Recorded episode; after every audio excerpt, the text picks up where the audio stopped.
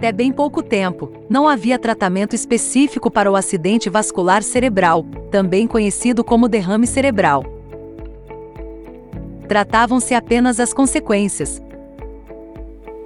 Porém, atualmente, algumas substâncias como a cortisona e os bloqueadores de cálcio têm sido úteis nas hemorragias cerebrais, a utilização de substâncias trombolíticas que destroem os possíveis trombos que causam entupimento das artérias, e o aparecimento de medicamentos que protegem a célula nervosa trazem novo alento ao tratamento do derrame cerebral do tipo isquêmico.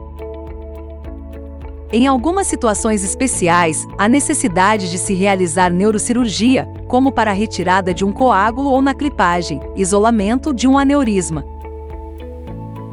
No entanto, é de senso comum que é muito melhor prevenir o AVC. Afinal, as possíveis sequelas de um acidente vascular cerebral sempre são imprevisíveis.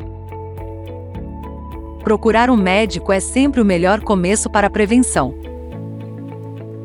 Um bom geriatra é capaz de identificar casos de arteriosclerose familiar e outros distúrbios que representam fatores de risco, como arritmias e sopro. O exame do fundo de olho é fundamental para a avaliação do estado das artérias. O controle da hipertensão arterial e do diabetes, bem como do colesterol e do peso também são ações preventivas. Não fumar, não levar uma vida sedentária e combater o estresse são importantes do mesmo modo. Mas, muitas vezes, a necessidade de orientação da dieta apropriada e para exercícios físicos. Procure sempre um profissional de saúde, como nutricionista, preparador físico, fisioterapeuta, entre outros, que possa ajudar a levar uma vida mais saudável. Não negligencie a sua própria saúde. Diminua o risco de ser acometido por um acidente vascular cerebral.